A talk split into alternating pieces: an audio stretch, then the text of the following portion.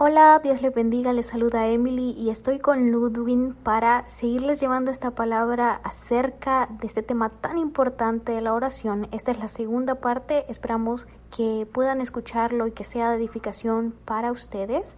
Muchas gracias por estarnos escuchando, Dios lo bendiga.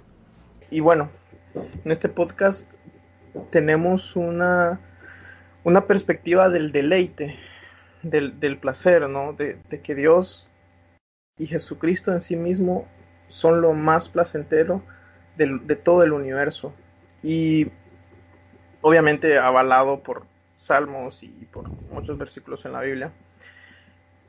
Al final el pecado es encontrar placer en algo que es contrario a Dios, encontrar placer, deleite, gozo, lo que sea, en algo que es contrario a Dios.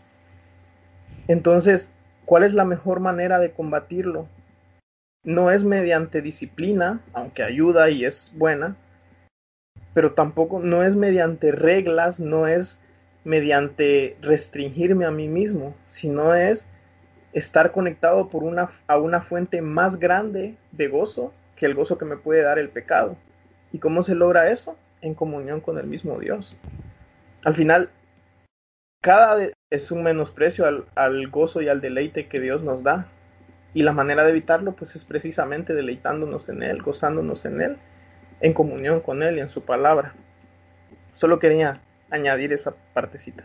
Y me parece perfecto porque tiene toda la razón, que, que nosotros con nuestros intentos humanos sigamos tratando de, de, de, evitar o de ganarle a esa tentación o a eso que, que estamos disfrutando que no viene de parte de Dios, enfoquémonos en llenarnos de, de Dios, en llenarnos de, de, del Espíritu, de, de vivir una vida en el Espíritu y dejemos de tratar, exacto, y dejemos de tratar de utilizar nuestros propios medios para vencer algo que ya tenemos la respuesta a lo que podemos hacer.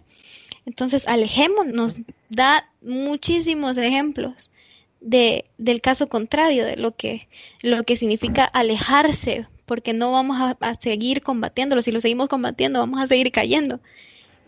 Mejor acerquémonos al Señor.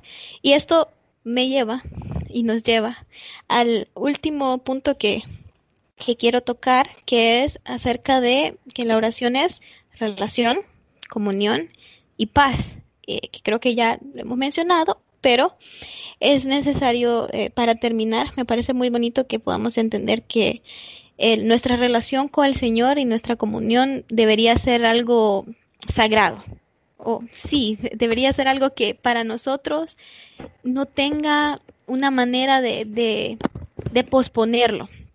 No debería ser algo a lo que yo pueda decir, ok, no, lo voy a dejar para otro momento. Es y debe ser siempre nuestra prioridad.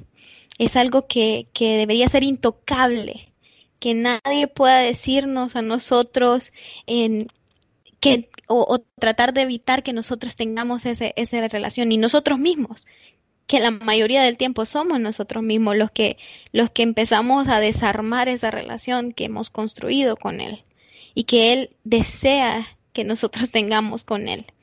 Y que y suena de verdad increíble pero es así. El Señor esto no es esto es algo recíproco. La relación es algo recíproco no es solo de, nuestra parte. La parte más importante es que el Señor nos ama y Él quiere tener esa relación con nosotros.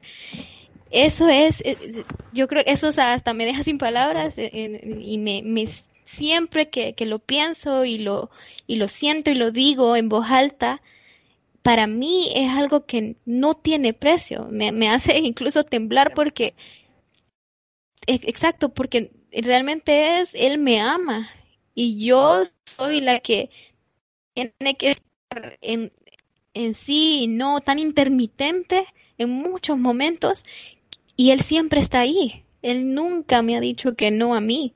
Él nunca ha pospuesto ese momento para mí. Él siempre está ahí, esperándome. Quien lo pospone soy yo. Quien da excusas soy yo. Quien eh, coloca otras cosas primero soy yo. Incluso cosas que, que vienen de mí. No es nadie que se está interponiendo, son excusas que yo misma puedo llegar a crear y que también yo misma puedo impedir. Entonces, para terminar, es, es eso, es que es algo que nosotros no podemos postergar, es algo que nosotros no podemos posponer, no podemos darle a nada más eh, el primer lugar, el lugar que se merece. Todo, todo, todo debe ser siempre, siempre nuestra relación primero, nuestra relación con el Señor. Y la paz que mencionaba en este punto, eh, quiero leer incluso el Salmo 34, 6, que dice, este pobre clamó y el Señor lo oyó y lo libró de todas sus angustias. Ese momento de, de nuestra intimidad con el Señor es un momento en el que nosotros podemos llegar y vaciarnos de todas esas angustias, es uno de los momentos, vaciarnos de todas las angustias y llenarnos de esa paz que sobrepasa todo entendimiento y que, y que nos llena tanto que no podemos explicarlo y que nos da esa sensación de una tranquilidad excesiva que se vuelve increíble para nosotros. Estoy hablando de mí misma, a veces no hago sentido porque ¿por qué voy a, limitarme o por qué voy a no querer tener esa sensación que solo Él puede darme? ¿Por qué la busco en otro lado? ¿Por qué la postergo? Si sé que ya lo he sentido, ya lo tengo, ¿por qué voy a dejarlo de lado? ¿Por qué?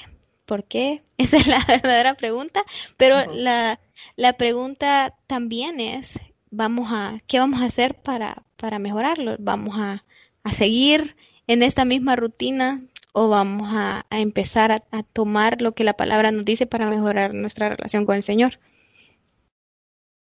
Sí, al final el Señor es, es el centro y es el, el punto de todo, Él es, Él es la razón. Y sí me dejaba pensando lo que mencionaba usted ahorita, que Él está enamorado, que Él me ama, que Él está interesado en, en hablar conmigo, en que yo le platique es una idea muy, no sé, muy abrumadora, honestamente, y, creo que a todos nos, nos, hace hasta cierto punto sentirnos avergonzados de, nuestra propia vida de oración, porque, porque honestamente ninguno de nosotros puede decir yo oro lo suficiente. Creo que no, existe persona en el mundo que haya conocido a Dios que pueda decir eso realmente, que haya luchado contra sí mismo y que pueda decir eso. Y bien, otro punto acerca de la oración que me parece muy importante mencionar y que quisiera tomarme unos minutos para hablar acerca de ello es acerca de la idea general que tenemos acerca de la oración. ¿Por qué? Históricamente, las personas, los teólogos que se han dedicado a estudiar la oración, lo hacen desde dos puntos de vista. El primero de ellos es pues precisamente el punto de vista del amor, de la pasión, ¿no? Por cuanto yo amo al Señor, por cuanto Él es eh, mi amado, pues yo disfruto pasar tiempo con Él. Yo, a mí me gusta platicar con Él, quiero contarle todo acerca de mi vida y quiero escuchar lo que Él tenga para decirme. Esa es la, la percepción más usual y, y si usted ha estado con nosotros en el podcast, sabrá que esa es la percepción que nosotros utilizamos normalmente. Es la del amor, es la de que Cristo es nuestro mayor tesoro, nuestro mayor placer, nuestro mayor deleite y por lo tanto la oración es eso, es platicar con Él y por lo tanto es un placer, es un deleite.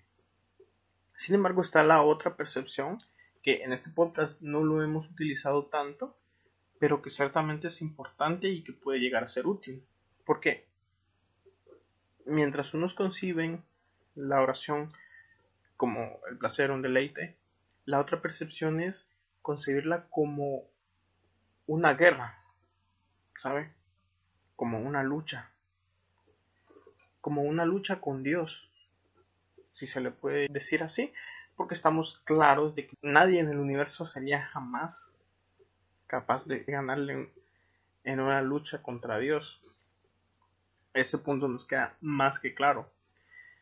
Pero la oración es una lucha en el sentido de, de que presento mis peticiones delante de Dios, mis anhelos y mis deseos, que en muchas ocasiones mis anhelos y mis deseos se resumen a Él mismo y a su gloria y a su voluntad, y los presento y batallo con él, tal como Jacob batalló con el ángel para obtener su bendición.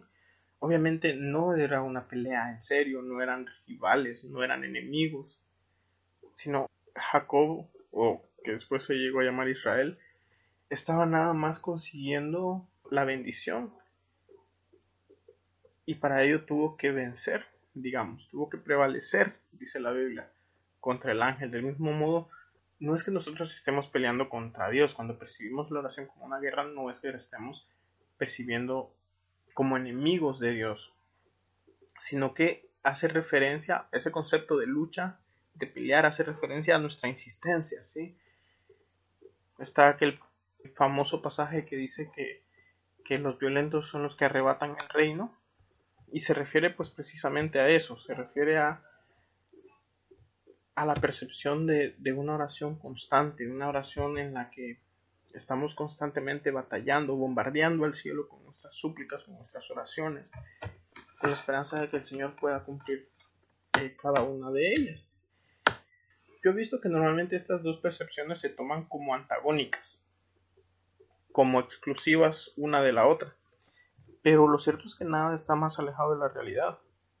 No tienen por qué ser exclusivas, no tienen por qué excluir una a la otra. Al contrario, vendrían a ser complementarias, vendrían a ser dependiendo del uso de lo que yo le quiera dar. ¿Sí? Claro, podemos ver ejemplos de oración en las que se vuelve como un deleite, un placer Está el caso de Moisés, ¿no? Que, pedía ver el rostro del Señor cara a cara, que hablábamos hace un rato, que, que, em, que Dios decía que hablaré con él como quien habla con su amigo. Pero también podemos ver ejemplos de, de la, la, oración como una batalla. En el caso, Jesús contó un par de parábolas en las que hablaba de la insistencia en la oración, ¿no? De la viuda que, que, que hablaba al juez para, para pedir justicia, o del hombre que llega a la casa de su amigo de noche, muy tarde en la noche, y por su insistencia logra que su amigo le dé algunos panes. Y, luego Jesús añade que nosotros que somos injustos, si se nos insiste mucho, concedemos lo que se nos pide, cuanto más el Señor, que es justo, nos va a conceder si le pedimos insistentemente aquello que, que va de acuerdo a su voluntad y que anhelamos, que añoramos, ¿no? Entonces, quería dejar también en claro este, este otra, otra perspectiva, este otro punto, porque me parece importante que no lo dejemos de lado. Sí, la oración es un placer, es un deleite, pero también puede ser una lucha. Y no son excluyentes uno del otro. Podemos utilizar ambos, podemos tener ambos, y no está mal, no es incorrecto. Entonces, esa la participación que quería dejar, no sé, Emil tendrá un poquito más que añadirnos. De hecho, sí, Ludwig quería comentar algo que creo que tiene que ver también con lo que usted estaba mencionando, tanto de la oración como una lucha y como un placer, pero sobre todo dedicándonos. Yo creo que independientemente del el punto de vista o la forma en la que sea, como una lucha constante o como una, un placer constante, eso es lo que tienen en común. La palabra constante, que tiene que ver con dedicación que tiene que ver con perseverancia, con insistencia, con no detenernos, con seguir y seguir y seguir buscando, añorando más del Señor, disfrutándolo y también, como decía Ludwig, que sea como una lucha, como una batalla y que lo hagamos con esa perseverancia que de hecho en la Biblia se menciona muchas veces y, siempre habla de la oración como algo en lo que debemos dedicarnos, en lo que debemos perseverar, que dice también la Biblia que debemos orar sin cesar, lo que quiere decir que esto no es algo que podamos tomarlo a la ligera o de vez en cuando. Creo que lo hemos mencionado antes, que debe ser algo constante. Y eso es lo que me gustaría agregar, quizás es un punto muy corto, pero me parece muy importante, que dedicarnos a la oración no es algo a la ligera, es algo que se debe hacer constantemente, es algo que debemos disfrutar, es algo que también decía Ludwig que puede ser una lucha y que no está mal, que puede ser en ambas, eh, de ambas formas y no está mal, pero esas dos formas conllevan dedicación, conllevan constancia, esfuerzo, perseverancia, conllevan que de nuestra parte nosotros insistamos en seguir orando, en seguir dándole gracias al Señor, orar con acción de gracias. Si tenemos una petición, también presentarla delante del Señor, pero sobre todo hacerlo sin detenernos, que nada nos detenga de, de tener ese, ese acceso a ese privilegio que el Señor nos regaló, a verlo como tal, a añorarlo como tal, a no desperdiciarlo, a no desperdiciar ese tiempo tan precioso y tan valioso que podemos tener con el Señor. Entonces quería nada más agregar ese punto de la dedicación, de la constancia, de nuestro esfuerzo por no dejar de buscar al Señor en oración, porque me parece sumamente importante y, y quería agregarlo. Así que espero que para ustedes esta palabra sea de edificación, lo que le hemos compartido en estas dos partes de, de la oración de este tema. Así que si usted tiene alguna duda, si tiene alguna aportación, sugerencia, alguna consulta, recuerde que siempre puede escribirnos a nuestro correo electrónico podcastknowing.gmail.com podcastknowing.gmail.com Puede escribirnos también por medio de nuestras redes sociales. En Facebook nos encuentra como Knowing Christ y también en Instagram como arroba knowingchrist-bajo. Así que les agradecemos por haber escuchado estas dos partes de la oración. Esperamos de verdad de todo corazón que sea de edificación, que el Señor los bendiga y los guarde siempre. Será hasta la próxima semana. Un abrazo.